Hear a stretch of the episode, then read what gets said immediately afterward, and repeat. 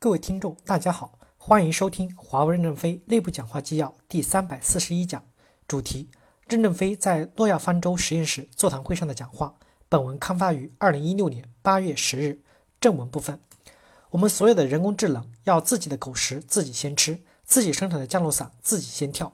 基于我们巨大的网络存量，现阶段人工智能要聚焦在改善我们的服务上。服务是公司最大的业务存量，也是最难的业务。人工智能可以首先在服务领域发挥作用。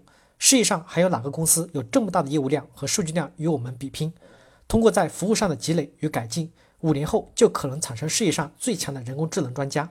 同时，把大量的优质服务专家解放出来，为攻克上纲领投入更多的战略部队。所以，人工智能要瞄准服务主航道，下决心花钱打造公司内在的能力，先不做边界外的事情，不做社会上的小产品。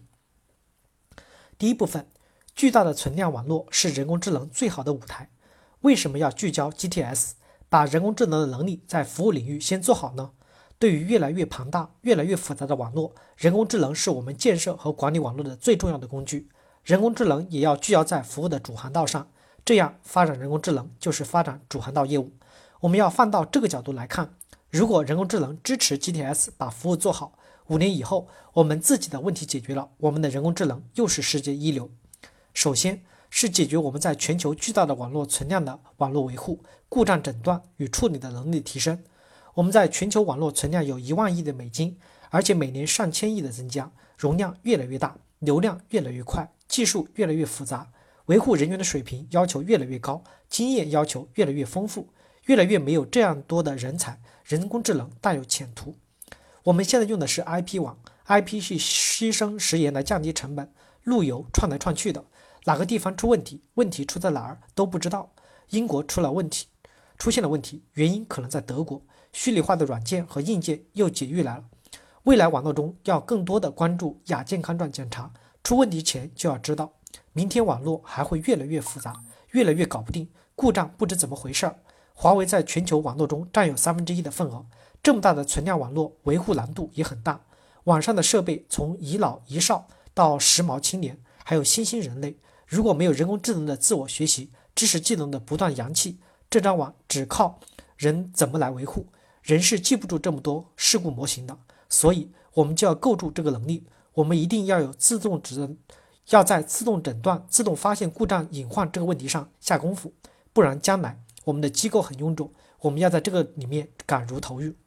人工智能通过学习，可以使得专家只用聚焦解决最关键的百分之十的问题，一部分简单的问题可自动去实施，这样服务的专家就可聚焦解决关键问题了。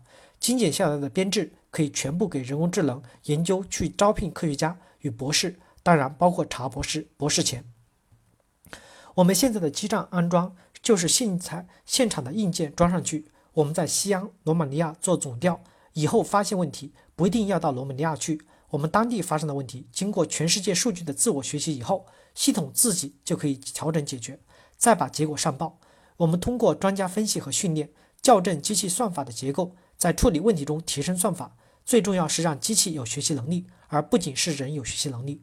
单纯用水泥修个房子是很脆弱的，风都能吹得倒。水泥里加点沙子，加点石头就很坚固。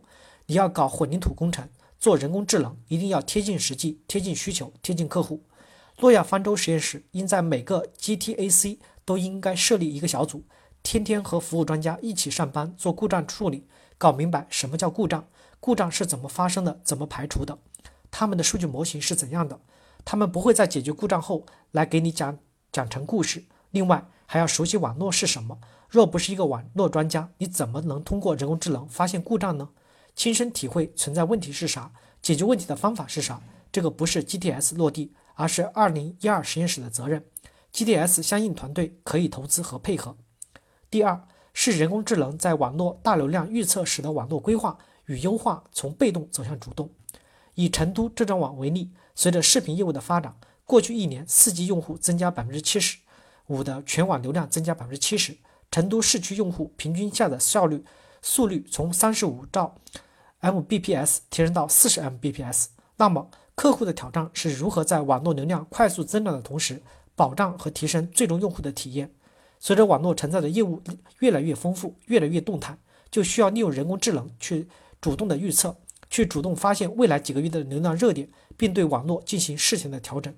以后的网络是以数据为中心、数据中心为中心的网络。在网络的规划设计中，网络拉远共享带来了时延，拉近了则时延少了，但数据中心就多了。几万个数据中心之间的数据调来调去，就是个复杂的算法问题。这也需要人工智能在网络的规划中发挥作用。为什么这么多年我一再鼓励要有些学航天、地理、测绘、生物等杂家进入到服务体系来，就是要敢于用最先进的工具和方法解决问题。通过使用先进的工具，把网络的拓扑图拿出来，把卫星地图拿出来，再利用人工智能进行大流量预测，输出一个流量图，然后把韩国的先进案例、四川的先进案例图拿来一重叠，就能预测网络的流量机会在哪。通过流量非正常的变动，发现事故苗子。现在我们的网络优化的模式都是事后的，根据你们的流量预测与自动规划的例子，以后可以做到提前预测，这样就在用户拥塞发生之前进行网络调整，提前避免问题。我知道你们不可能一步做完，但是我们一步一步的往前走，我们一定能找到机会窗。虽然有的内容还只是演示，没有进入到全面实用状态，我相信今天的价就是明天的真。我支持你们，我们一定要找到最实用、最简单的方式为世界服务。我们构建了这么大的机制和队伍，这么大的能力，就能更好的为客户服务。所以，人工智能在服务的应用，一个是对网络故障的诊断分析，第二个是对网规网优的指引，再有就是做好技术资料的翻译。我们的人工智能要优先往内做，拿我们的内部业务一块一块的做实验。今年这块做成一点，明年那块做成一点，技术越难，越难越要搞。队伍内部，我要给足预算，下定决心花钱在服务上打造好这些本领，才有未来。